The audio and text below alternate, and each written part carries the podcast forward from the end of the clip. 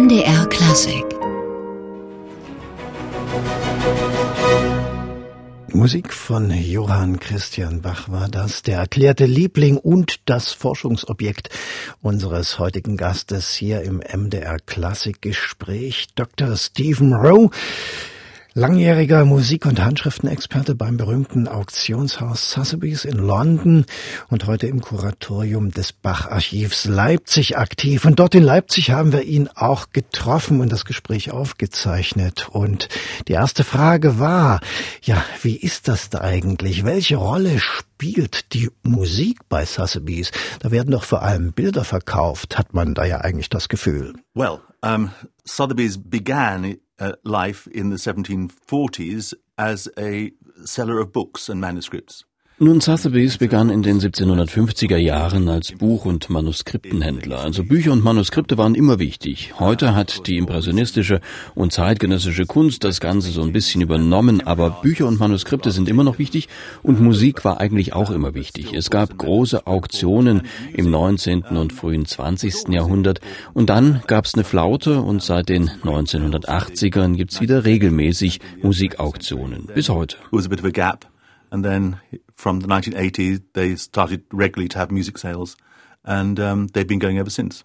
Tja, und von der Sotheby's Geschichte kommen wir jetzt mal zu Ihrer eigenen. Sie sind direkt von der Oxford University, dem Musikstudium zu Sotheby's gekommen. Ist das so richtig? Yes, more or less. It was, um, I was doing research at Oxford and uh, on, on the Bach family, on Johann Christian Bach. Ja, mehr oder weniger. Ich forschte in Oxford zur Bach-Familie, besonders Christian Bach. Und dann kam das Angebot bei Sotheby's und ich war nicht sicher, ob ich es machen sollte oder nicht.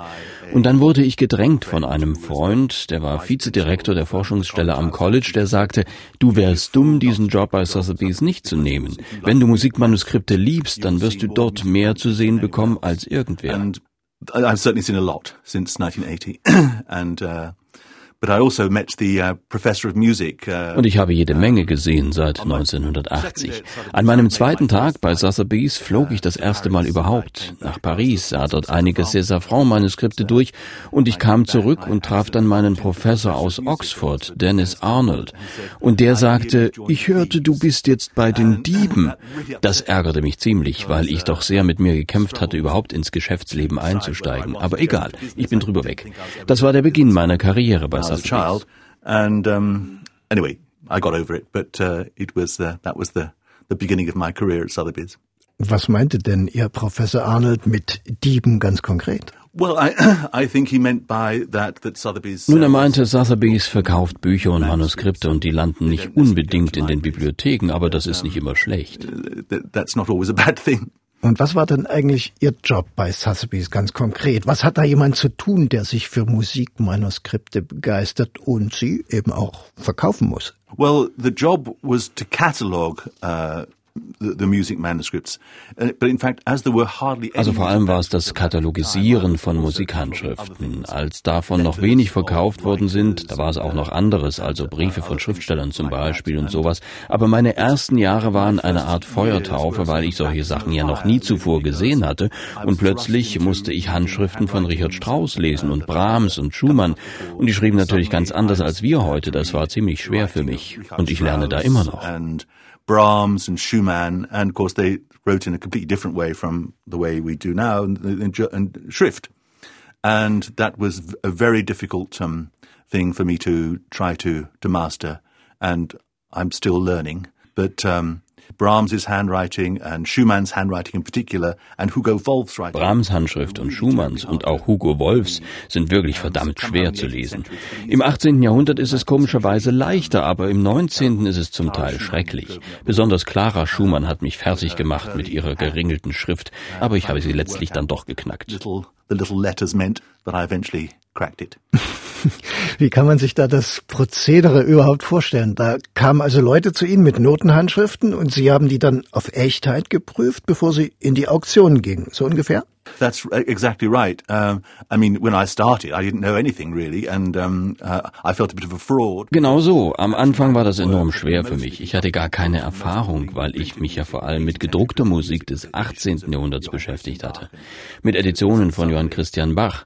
Und plötzlich hatte ich es mit Handschriften zu tun. Aber ich liebte Manuskripte und das half mir in diesen ersten Zeiten. Es war eine Herausforderung, weil ich ganz allein war. Und auch wenn andere Kollegen mir ein bisschen helfen konnten musste ich doch entscheiden, ob Sachen echt oder nicht waren, ob es Beethovens Hand war oder nicht, mehr oder weniger allein. I actually had to make the decisions about whether things were right or wrong, whether they were in Beethoven's hand or not Beethoven's hand, more or less by myself. And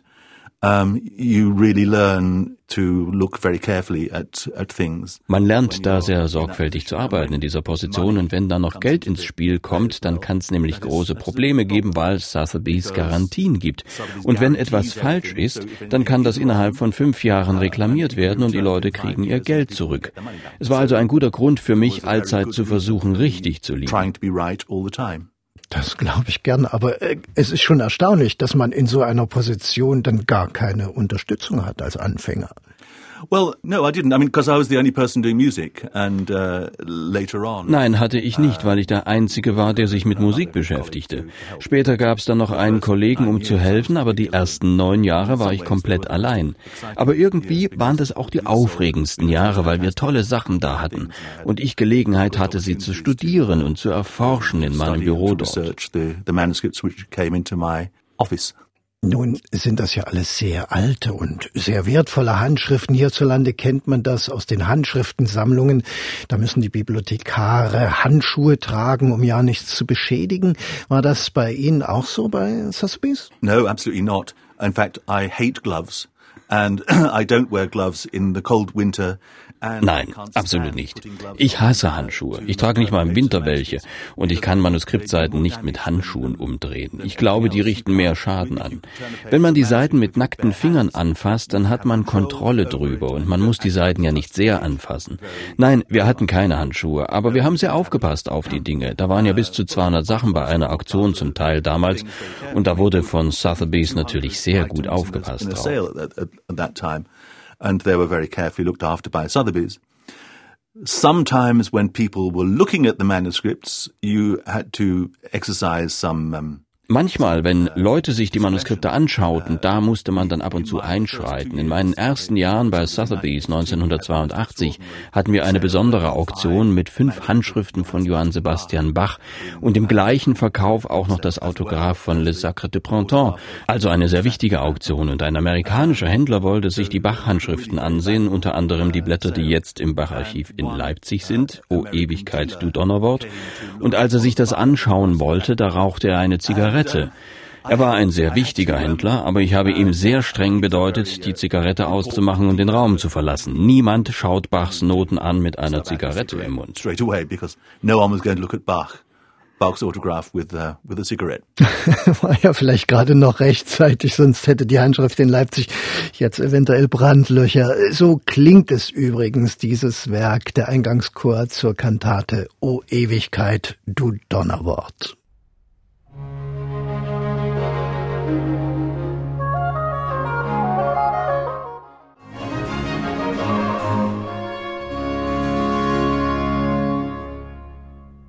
Der Eingangschor zur Kantate O Ewigkeit, du Donnerwort, Bachwerkeverzeichnis 60.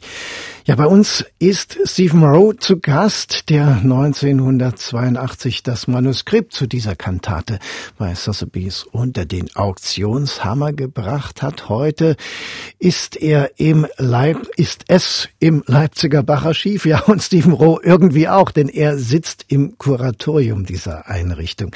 Und wir haben uns mit ihm in Leipzig getroffen und erfahren, wie er dieses Manuskript vor einer amerikanischen Zigarette gerettet hat.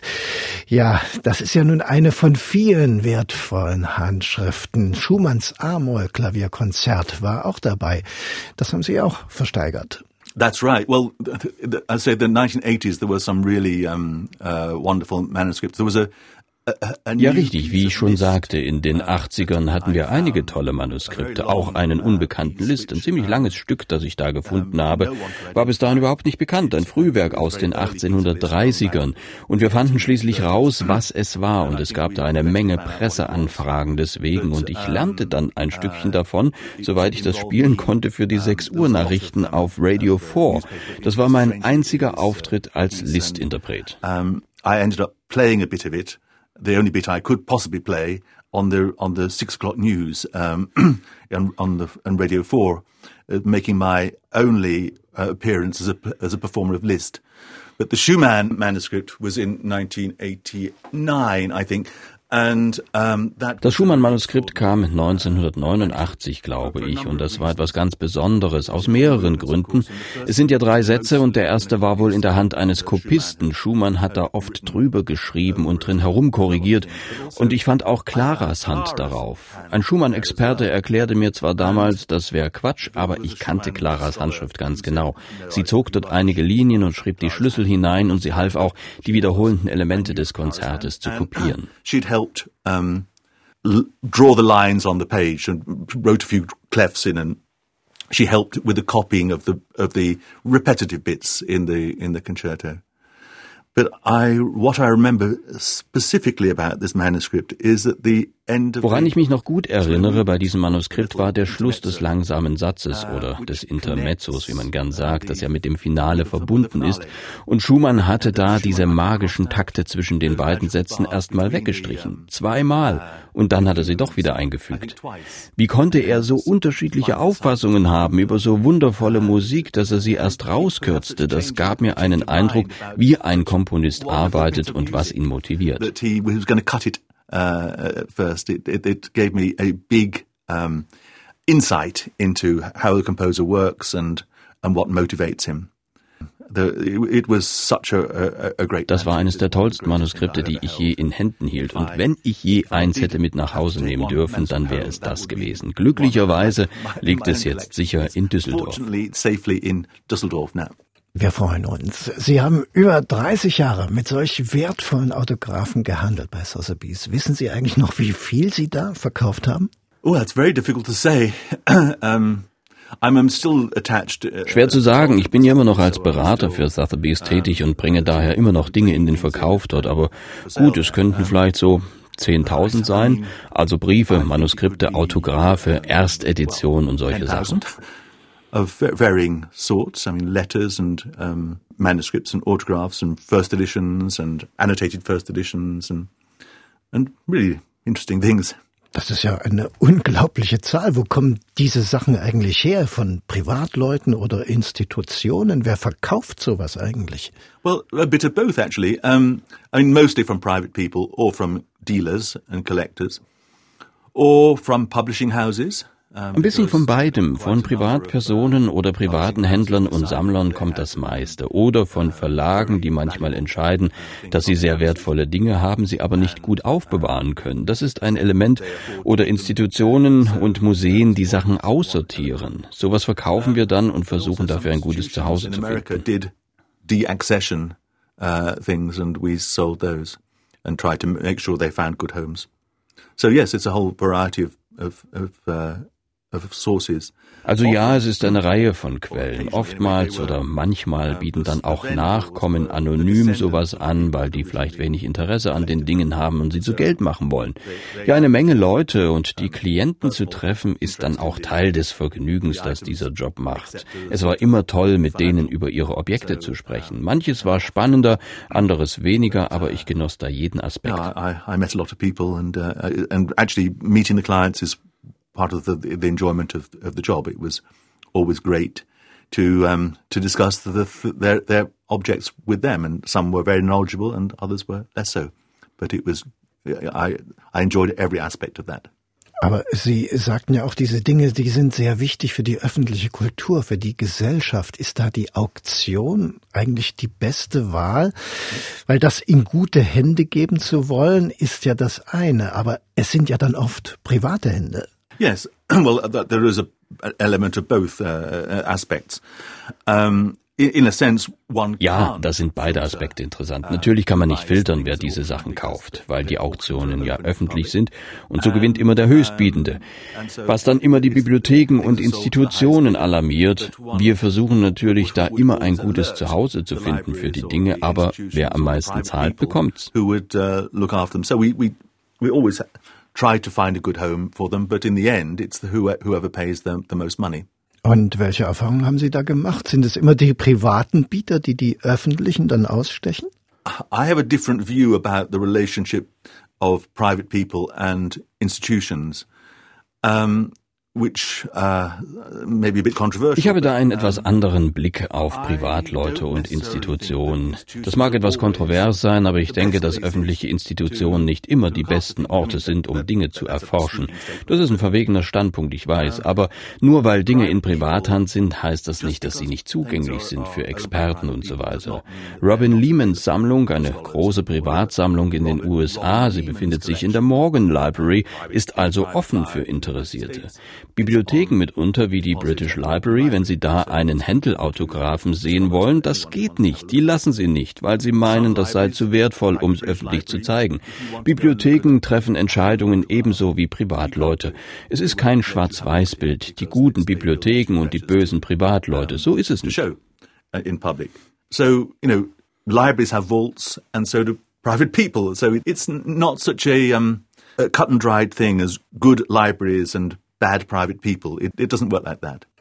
Könnte es sein, dass die Dinge, die Sie da gefunden und verkauft haben, die Musikgeschichtsschreibung sogar verändert haben, da vielleicht völlig neue Erkenntnisse gebracht haben?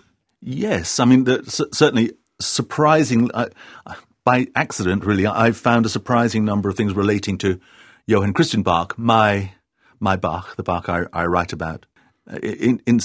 Ja, ich fand zum Beispiel zufällig eine Menge Sachen, die in Verbindung standen zu Johann Christian Bach. Das ist mein Bach, über den ich schreibe. Wir hatten mal eine Menge Material von dem bekannten Musikalienhändler William Reeves zum Verkauf. Jede Menge Manuskripte und Drucke. Dessen Firma begann im frühen 19. Jahrhundert und bestand über 100 Jahre. Das ganze Zeug war in einem Lagerhaus im Süden Londons. Ich arbeitete da mit einem Kollegen den ganzen Tag bis auf die Mittagspause.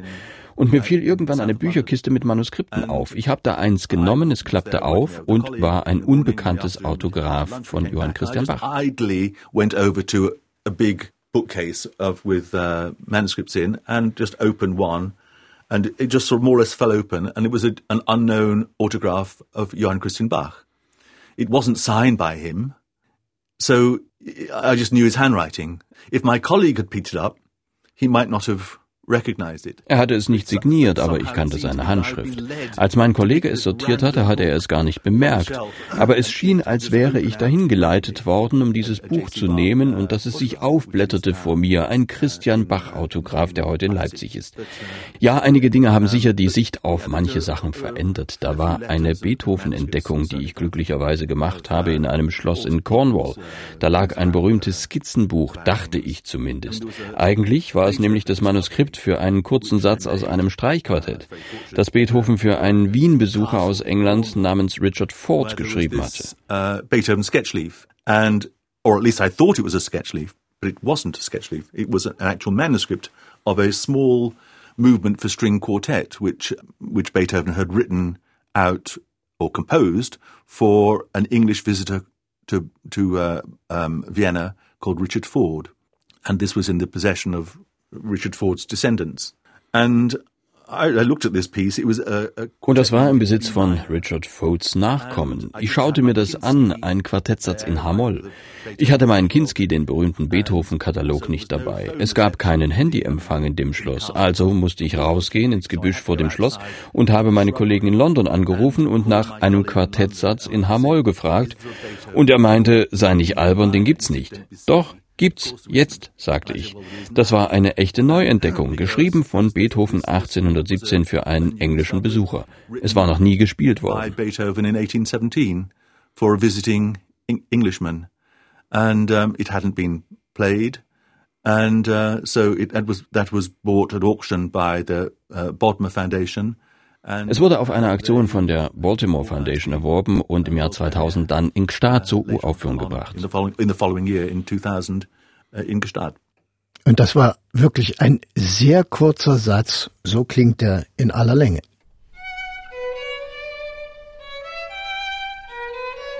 Tja,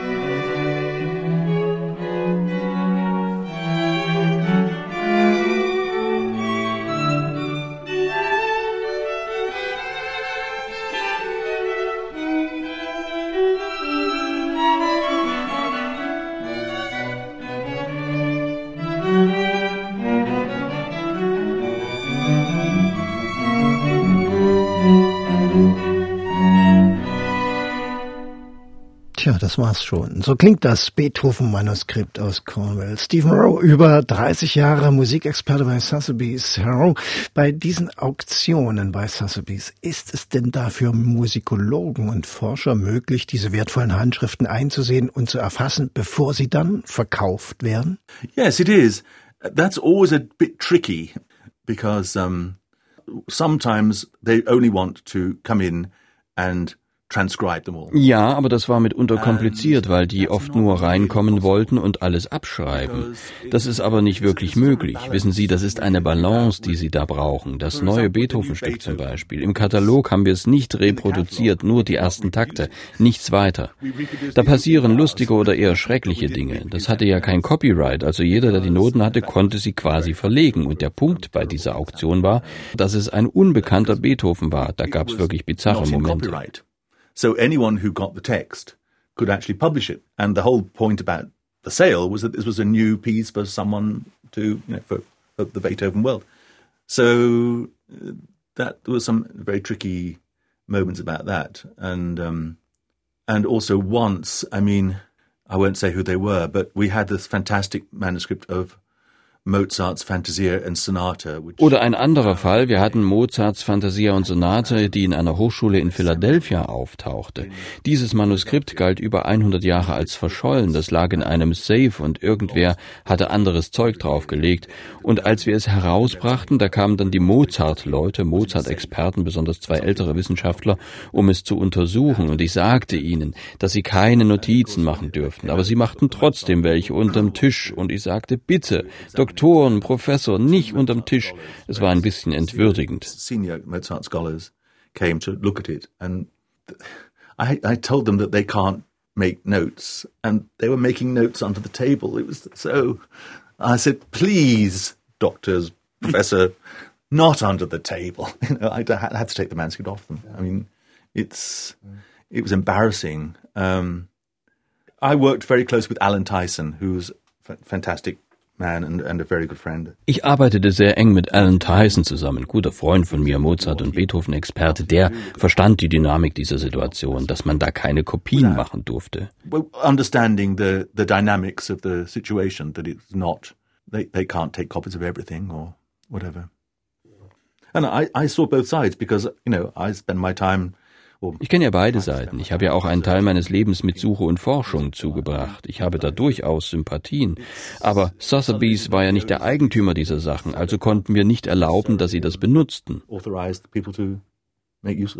Well, with the Froberger manuscript which we had, uh, there were so many harpsichordists who wanted to have copies of it and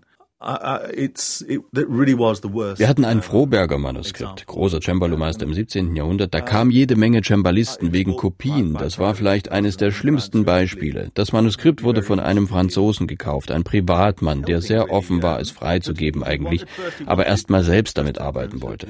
Verstand ich. Ich wurde bombardiert mit Anfragen von Cembalisten, die das einspielen wollten.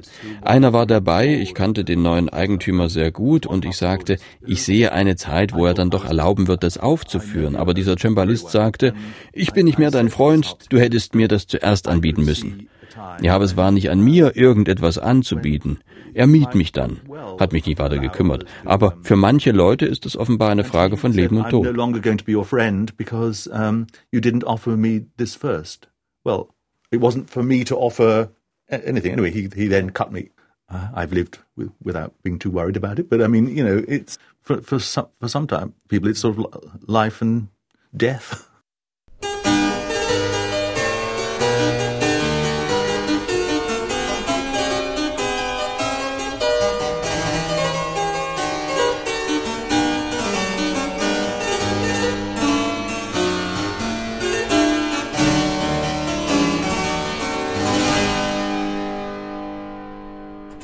Ja, und da haben wir mal einen gehabt, so einen kleinen Froberger aus der Cembalo Suite Nummer 30. Und bei uns ist Stephen Rowe, lange Jahre Musikhandschriftenexperte bei Sotheby's, dem berühmten Auktionshaus in London.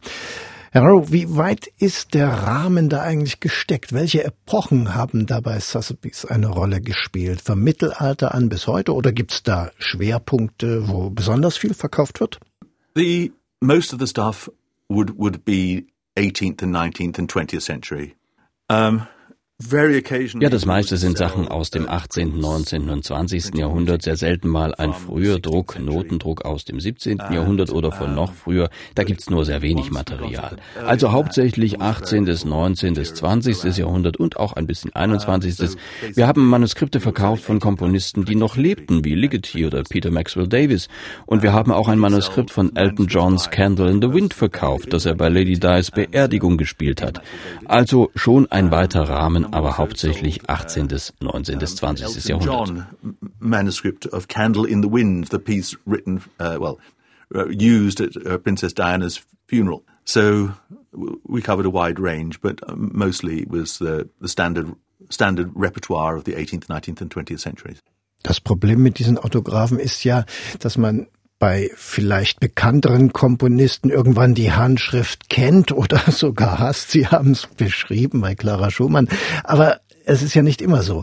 Wie will man denn dann prüfen, ob das echt ist? Mit Papierproben, Wasserzeichen oder was gibt es da so? Sind Sie da auch Experte? Well, I would say the handwriting is the crucial thing. That if it's not, if the handwriting is not correct, then everything else disappears. Naja, die Hauptsache ist schon die Handschrift. Wenn die Handschrift nicht stimmt, ist alles andere egal. Dann ist es, wie wenn Sie eine Fälschung neben das Original stellen. Die Fälschung fliegt auf. Das schmilzt auf dem Blatt, weil man sieht, dass es falsch ist. Wasserzeichen und Papiertypen sind sekundäre Merkmale. Aber wenn die Handschrift nicht stimmt, ist das irrelevant. Watermarks and um, paper types, whatever, are sort of secondary things. It's, if the handwriting is wrong, then it's not it's it's not not uh, autograph.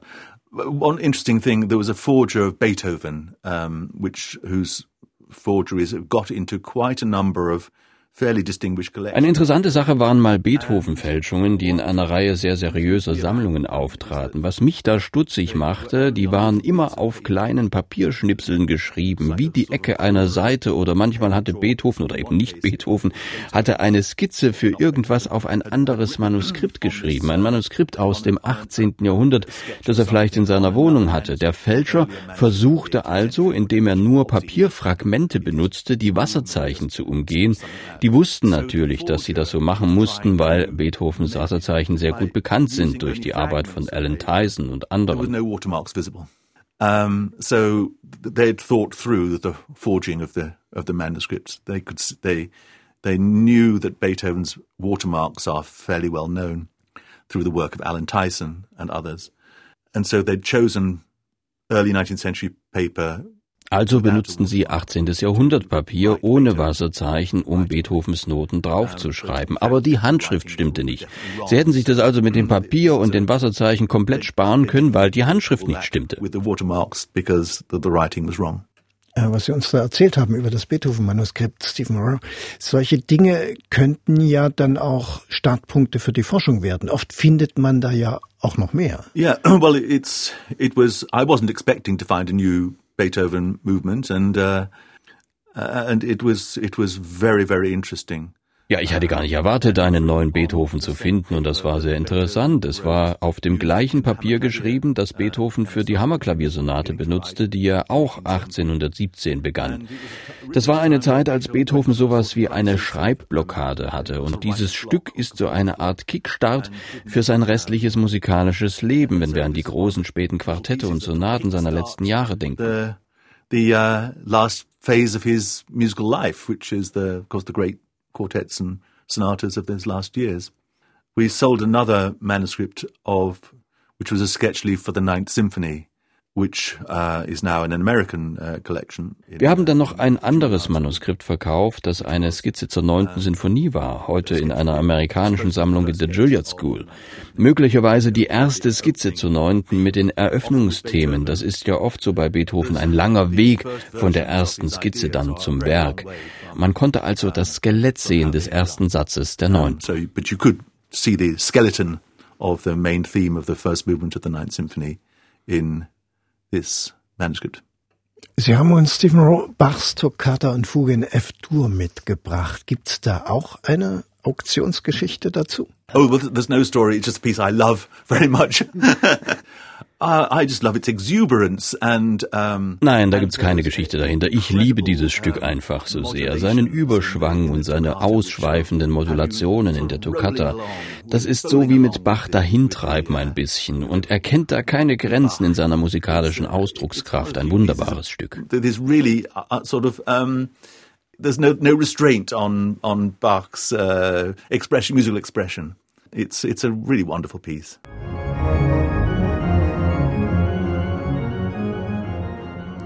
Ja, ein kleines Stückchen konnten wir hier nur spielen bei MDR Klassik aus einem der Lieblingsstücke unseres heutigen Studiogastes Stephen Rowe, Experte über viele Jahre für Musikhandschriften im Auktionshaus Sotheby's. Herr Rowe, Sie haben gesagt, Sie haben eine ganze Reihe von Bach-Manuskripten bei Auktionen verkauft. Woher kamen die eigentlich? Well, the Bach manuscripts that I have sold came from Switzerland and Die Bach-Manuskripte, die ich verkauft habe, kamen aus der Schweiz und aus den Vereinigten Staaten. Das aus der Schweiz ist jetzt in einer britischen Sammlung, Privatsammlung. Die waren toll.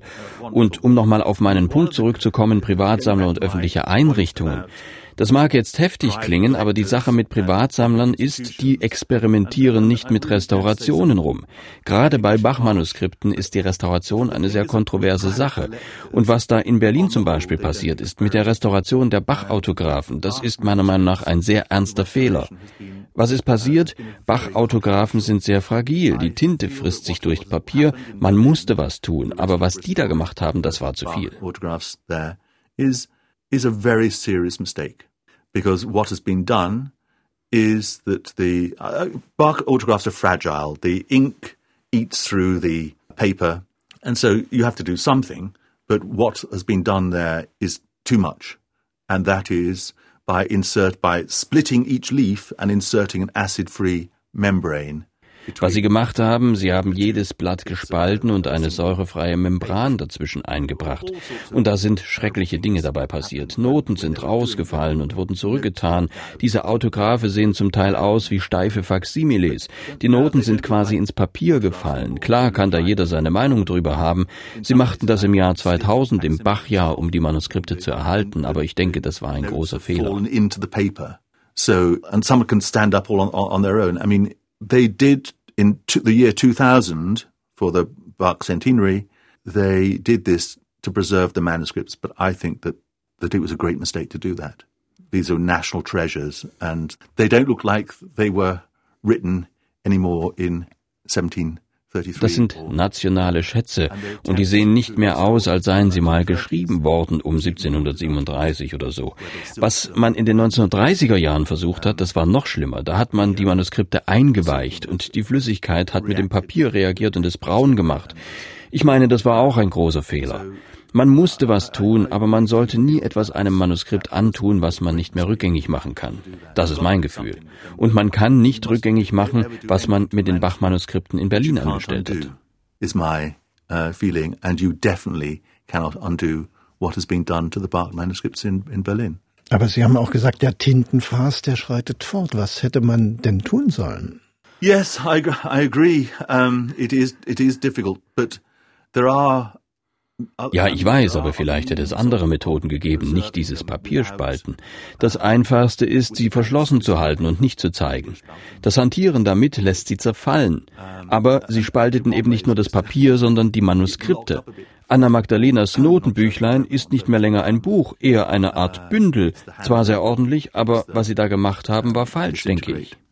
But also they, they not only they split uh, up the paper, but they split up the manuscript. So Anna Magdalena's notebook is no longer a book, but is a collection of fascicles, which are kept in a very, very good way, but, um, but what they did to the paper is wrong. Nun haben Sie gesagt, all die Musikalien, die bei Ihnen durchgelaufen sind, sind katalogisiert. Ich könnte mir vorstellen, dass es für Musikologen sehr interessant sein könnte, darin mal zu stöbern. Well, I hope so, but uh, they were all written. They were they were all written very very quickly. Ich hoffe es, die sind ja alle sehr schnell geschrieben worden. Es gab normalerweise zwei große Auktionen im Jahr, im Mai und November, Dezember. Sie bekommen das Material und müssen dann innerhalb von sechs Wochen den Katalog erstellen. Das war mitunter ein Albtraum und als ich noch allein war, da ging das von frühen Morgen bis Mitternacht, jeden Tag. Also die sind so gut, wie wir sie damals vorbereiten konnten. Wenn man heute Bücher oder Artikel über etwas schreibt, dann verbringt man damit mehrere Monate. Die Kataloge hatten sechs Wochen und manchmal war das wie ein Buch schreiben, 150 Seiten und mehr, eine Menge. Und eine Menge, das richtig sein musste. You spend months doing it, whereas in, in fact the catalogues were produced in six weeks, and in some cases it was rather like writing a book, because there were you know 150 pages or whatever, a lot of pages, a lot of things to get right. Und Sie haben uns gesagt, da war auch noch ein Siegfried von Wagner, auch ein Original, das auf Ihrem Tisch lag. We had, I can't remember where it came from now, but uh, I, this was another manuscript I would really have loved to, to own. Ja, ich weiß gar nicht mehr, wo das herkam, aber das hätte ich auch selbst gern behalten.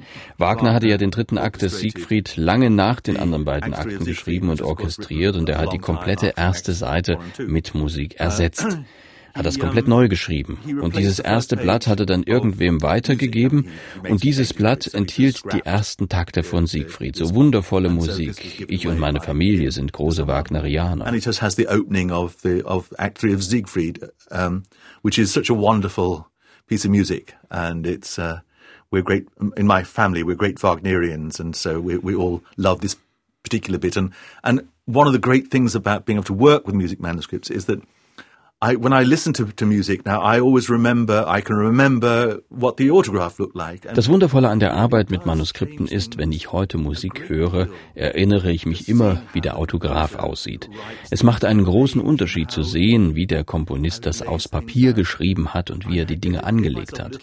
Ich habe mal ein Experiment gemacht 1987, als wir fantastische Manuskripte von neun Mozart-Sinfonien hatten. Es waren welche von den frühen mit der G-Moll und der E-Dur und ich nahm einige Aufnahmen mit zu Sotheby's und hörte mir die an mit den Autographen vor mir. Und keine der Aufnahmen, übrigens alle geleitet von berühmten deutschen und englischen Dirigenten, gab das wieder, was auf dem Papier stand. Some performances with the, with the, with Mozart's autograph. And none of them, not the recordings I heard, some by great German and English conductors, came up to the performance, the, the music you could actually see on the page. Somehow, I know it's, it's, it's it all sounds a bit fanciful, but I think that when things are printed, when music is printed, it sort of makes everything sort of democratic and Wenn Dinge gedruckt sind, dann wird alles so demokratisch, gerade Linien und all das. Auf dem Original des Komponisten, da sehen Sie diese Betonungen, die Heraushebungen, was nicht gedruckt werden kann. Kleine Sachen oft nur, Bögen und sowas. Ich denke, es ist wichtig für Künstler und Musiker, sich das anzusehen, die alten Manuskripte und davon zu lernen. original sources, look at early manuscripts and things, and, and you learn from it. Na, dann hören wir doch mal das Stück, bei dem Richard Wagner die erste Seite neu geschrieben hat, das Vorspiel zum dritten Akt des Siegfried.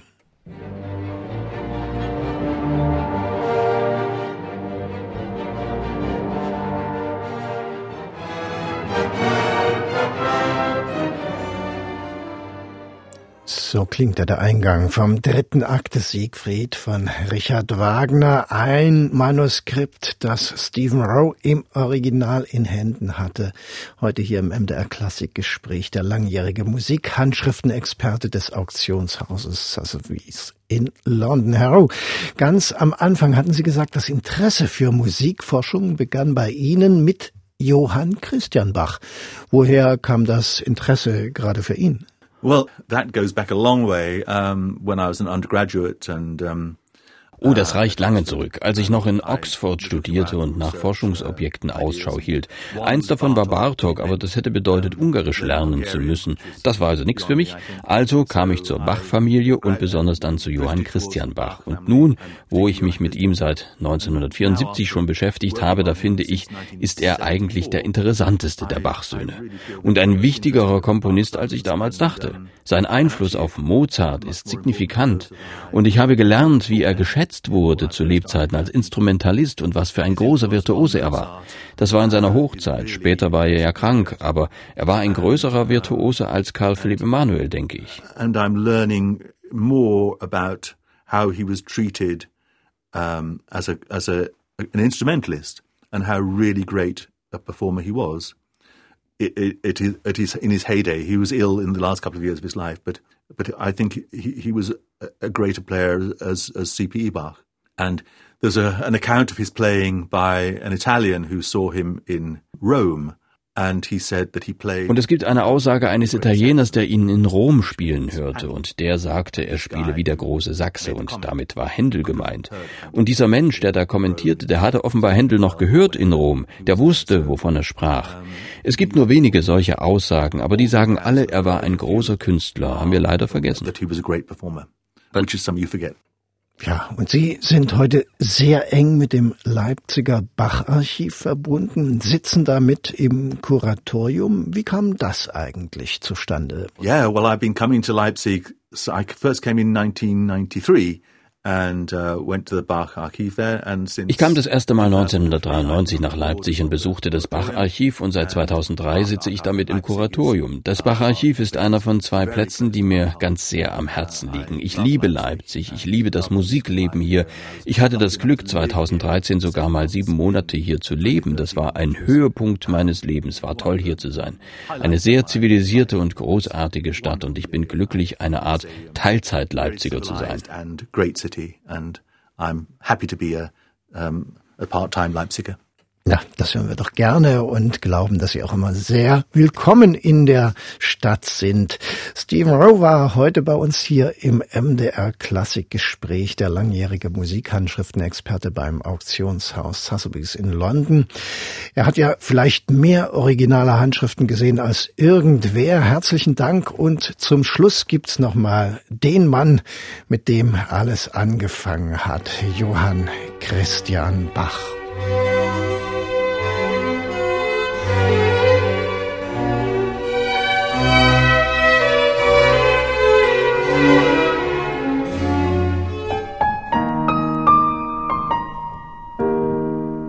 MDR Classic